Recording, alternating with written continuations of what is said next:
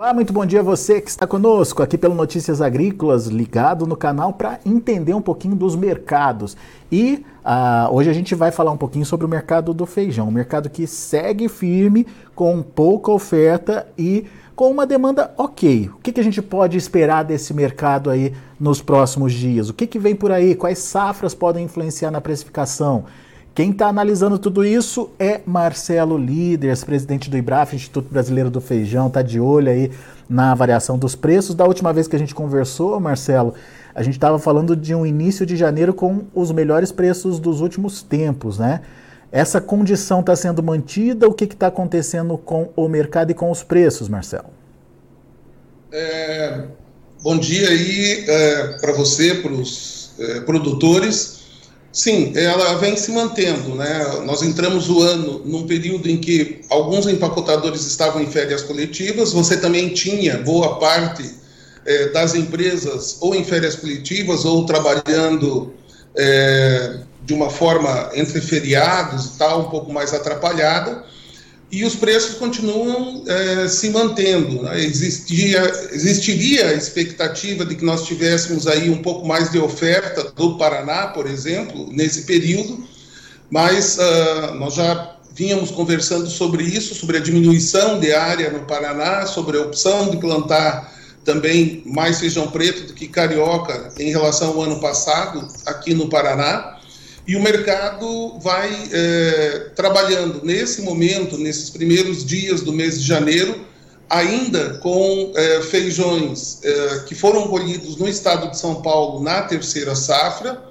São, não, não há um grande volume armazenado ali, mas é com esse feijão que o mercado vem trabalhando com um pouco de feijão ainda que estava armazenado no Vale do Araguaia, alguma coisa em Unai. Mas a verdade é que os estoques em relação ou em comparação com anos anteriores também está bastante reduzido.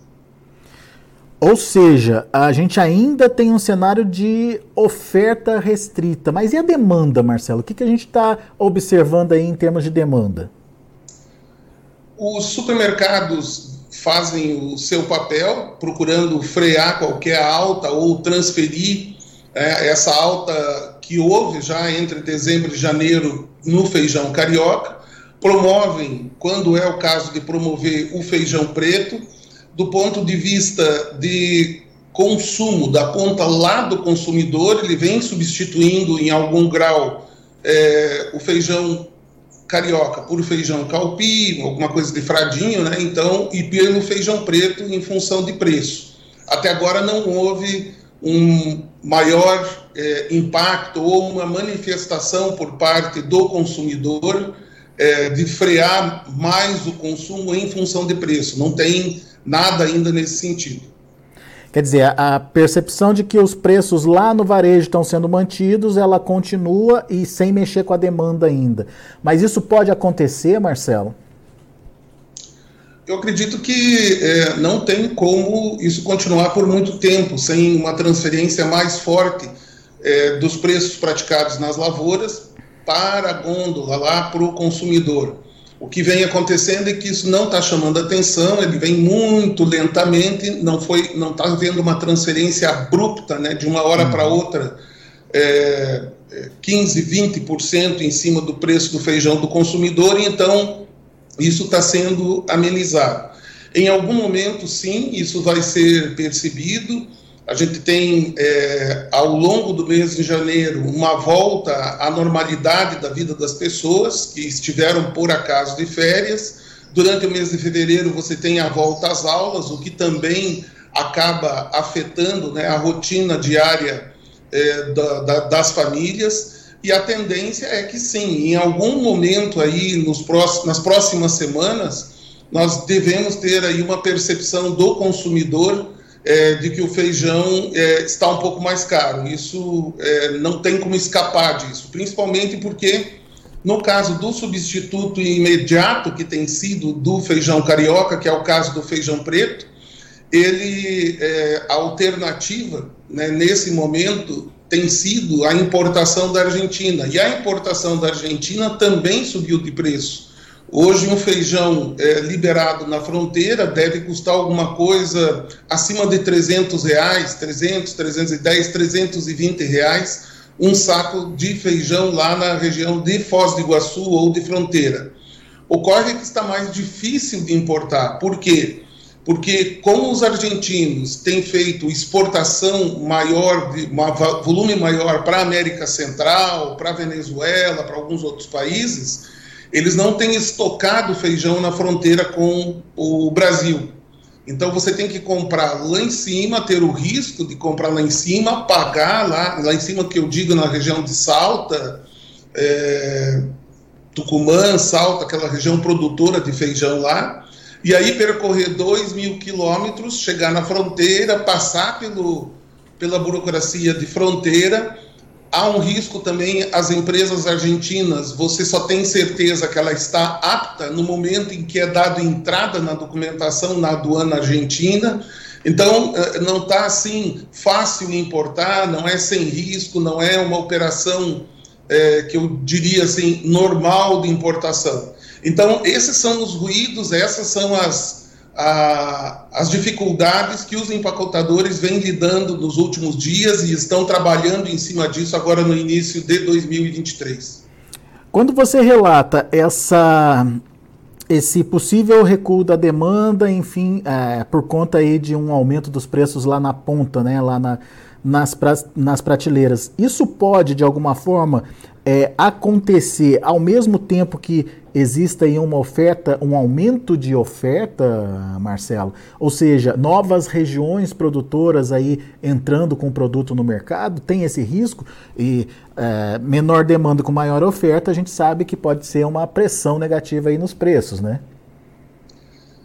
Era de se esperar que isso acontecesse, porém, é, não existem levantamentos ainda, levantamentos da Conab que tenham captado, né? Nós temos hoje uma pessoa percorrendo, a, em nome do IBRAF, lavouras aqui do Paraná, para, em loco, sentir como é que estão as coisas aqui, principalmente na região dos Campos Gerais, mas uh, tudo leva a acreditar que a gente não vai ter uma concentração maior de oferta. O que pode acontecer que traga cotações mais para baixo é uma perda de qualidade.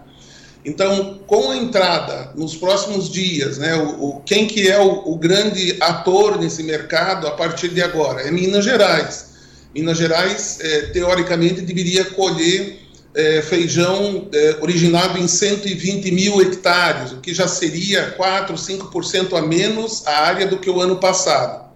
Isso daria, uh, segundo os primeiros cálculos da Conab, 2, 3% a menos do que o ano passado lá em Minas Gerais.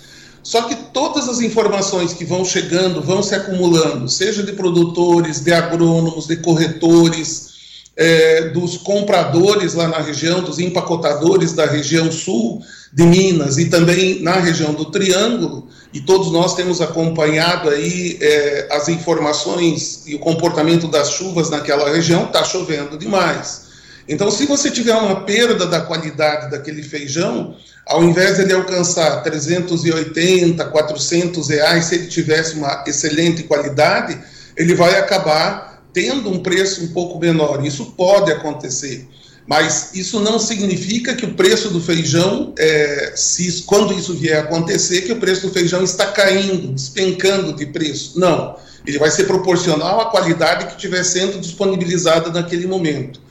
Mas o volume total, com certeza, será menos do que o previsto pela Conab, em função desses acontecimentos agora, é, que já vem aí há, há, diversos dias, né, um excesso de chuvas ali, isso vai prejudicando, tanto mais quanto você vai tendo lavouras que estariam prontas para colheita, elas são mais afetadas. Então, há um, uma preocupação bastante grande, um, uma, uma inquietação por parte dos produtores, com toda razão, com essa, esse risco de ter perdas de qualidade e, sim, perdas de produtividade também. Ah, e no Paraná, Marcelo, como é que estão as coisas?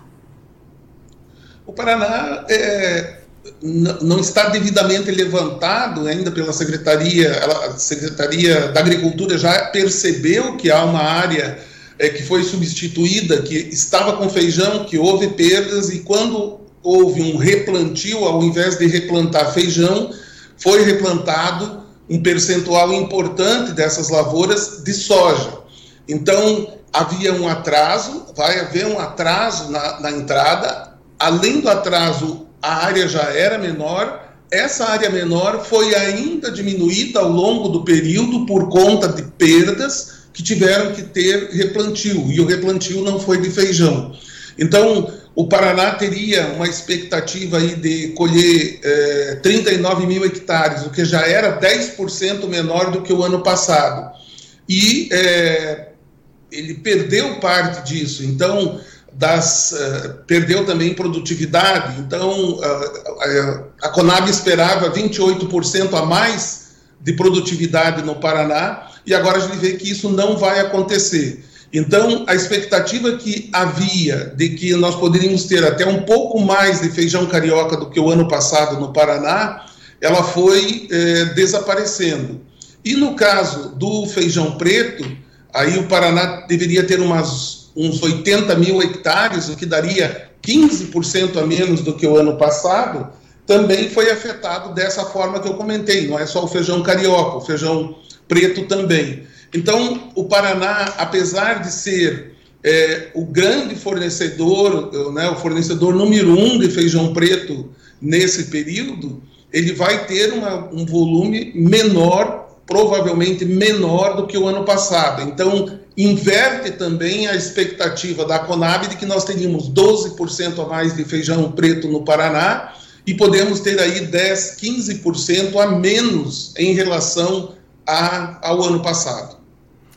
Bom, então, Marcelo, é, entendendo ou juntando né, todos os fatores aí, a, a gente tem excesso de chuva em Minas, tem a redução da oferta em São Paulo, tem um Paraná que deve vir com uma área menor aí de, de oferta também.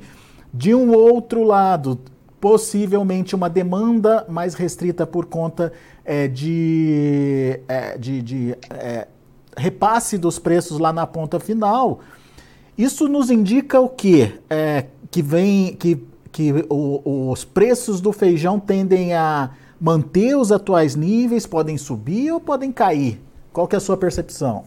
Eu acredito que eles têm, é, no caso do feijão preto, ele tem um viés é, de alta, né? não, não há aí uma, uma expectativa mesmo com a entrada é, do, do feijão preto, porque Uh, normalmente você teria aí 35% do feijão preto do Paraná entrando no mês de janeiro. Então você não vai ter esses 35%, já vem menos. E a colheita se estenderia entre fevereiro e março, sendo que março, fevereiro mais uns 30%, março mais uns 15 a uh, 18% no mês de março. Então você vai tendo mês a mês um volume menor. Como há a percepção do produtor, afinal de contas, ele está inserido na região produtora e é ele que é o fornecedor aqui no Paraná, é, com certeza a, a, expectativa desses produtores, ao ter uma perda de produtividade, é que isso seja compensado no preço. Se na entrada da safra o preço está ao redor de 300 reais, é, dependendo da região, 280 para é, lotes que não formam aí um é, volumes que não formam um lote, pelo menos um, um, caminhão de feijão, um truque de feijão, 15 mil quilos, esse produtor está recebendo 270, 280 reais, Paraná, Santa Catarina. Então, esses produtores, alguns deles estão depositando no, nos armazéns, nas cerealistas, esse feijão para fixar mais tarde. Pegam somente o essencial para pagar as contas do dia a dia. Os produtores que têm um volume um pouco maior, esses também vão agir da mesma forma e vão estender o período de comercialização. Né? Não é incomum que, no caso do feijão preto, nós tenhamos bastante estendido o período de comercialização por conta de que o feijão preto não tem uma deterioração da cor, por exemplo. Então, não há uma concentração tão grande de colheita esse ano que faça prever que a gente vai ter um recuo importante. É mais fácil, eu tenho ouvido isso de diversos agentes, é mais fácil o feijão preto subir um pouco antes que o feijão carioca volte a ter qualquer tipo de correção maior. Não é esperado que tenha recuos importantes, o que não quer dizer que um dia ou outro, uma semana ou outra, a gente tenha um período mais calmo, e aí é a hora que os cerealistas e empacotadores vão procurar é, é, comprar, estocar um pouco mais, nesse momento que o mercado é, dá uma arrefecida, e logo em seguida ele volta a ter pressão de novo, volta a corrigir. Então, eu diria para você que o viés dos feijões num horizonte de 90 dias é de alta. Né? E no curto prazo, ele pode oscilar, né? mas em 90 dias, ambos os feijões têm um viés de alta. Quanto o consumidor vai suportar, isso a gente não tem a mínima ideia, até porque existem novas políticas sociais acontecendo, existem é, é, aí uma acomodação nos ministérios em Brasília, então a gente vai ter que ver o que tanto vai acontecer em termos de distribuição de renda é, e o que tanto vem de estímulo aos produtores para novos plantios. Então, é um, é um período aí é, em que mesmo as políticas públicas de estímulo à produção vão de, demorar muito mais para fazer efeito do que as políticas de distribuição de renda. Continuam distribuindo aí o Auxílio Brasil, com Bolsa Família, o nome, mais um Delta por filho, né, mais um auxílio gás. A gente vai lembrando que tudo isso, é, a lógica diz que vai para a alimentação. Então, de um lado, você tem um aumento de preço, de outro lado, você tem uma manutenção de renda que vinha do governo anterior, com possibilidade até de algum incremento aí nos próximos meses. Vai depender é, de a gente ter a, a a consolidação de tudo isso, né, a materialização daquilo que está no papel e nos projetos. Quer dizer, resumindo, no mínimo, um cenário aí de firmeza para o preço dos feijões, certo? No mínimo isso. Boa. Marcelo, tem pergunta. O Arnaldo Machado está dizendo que no fim de janeiro, é até pertinente a pergunta dele, no fim de janeiro, começo de fevereiro, tem feijão para colher lá na região de Irecê, na Bahia. É, esse feijão interfere na formação de preços do mercado? Enfim, o que, como é que a gente pode entender essa chegada do feijão lá da Bahia? Olha, no ano passado, que nós tínhamos aí é, um volume total maior de feijão, ele já não teve um efeito sobre os preços. No ano retrasado também não. E se você olhar nos últimos cinco anos, não houve uma, um, um maior efeito percebido em termos de queda nos preços do feijão por conta da entrada do feijão de Irecê. Aquele feijão de Irecê é muito bem-vindo do mercado, acaba atendendo parte do consumo da Bahia, então ele acaba não tendo aí um efeito maior no mercado. Tanto que essa semana ocorreram negócios na Bahia, raríssimas, é, talvez um ou dois produtores maiores colhendo na Bahia, e eles venderam por valores superiores aos valores que estavam sendo praticados em Minas e em valores é, é, equivalentes aos valores praticados em São Paulo. Venderam 420, 425. O que, que acontece normalmente? O feijão da Bahia, é, erroneamente, fazem a conta de que, ah, se em Minas está 400, então a Bahia tem que ser 380. E ao contrário, se o comprador está na Bahia, se o comprador está no Nordeste, ele teria frete. Então seria de se esperar que ele pagasse um pouco mais até pelo feijão que está na Bahia para uma qualidade semelhante. E isso aconteceu nesse início de ano.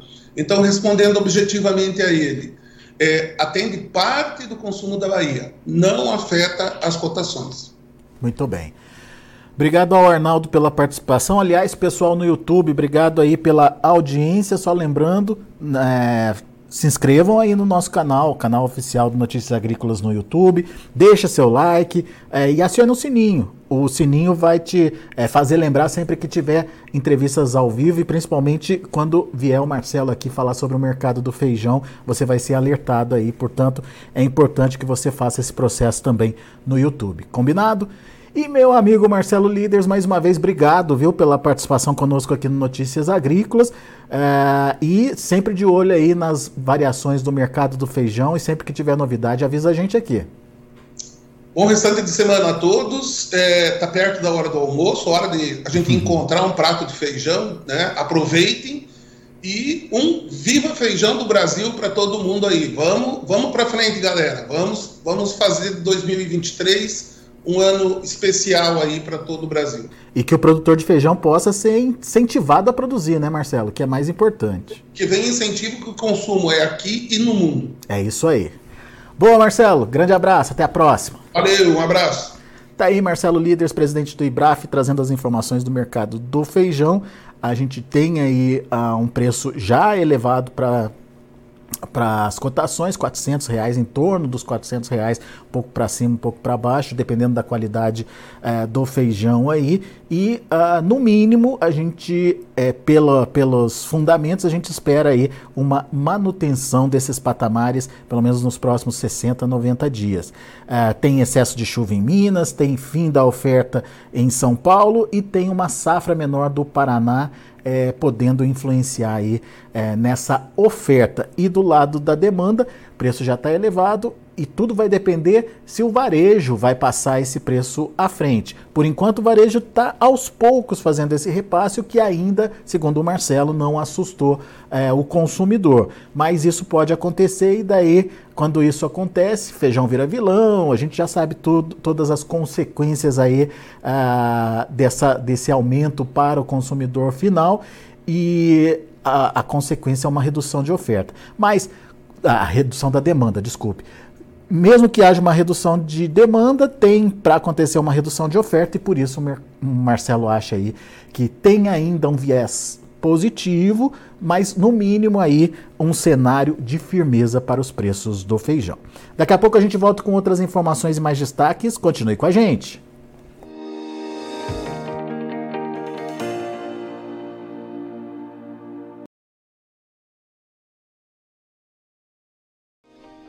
Se inscreva em nossas mídias sociais. No Facebook, Notícias Agrícolas. No Instagram, arroba Notícias Agrícolas. E em nosso Twitter, arroba Norteagri.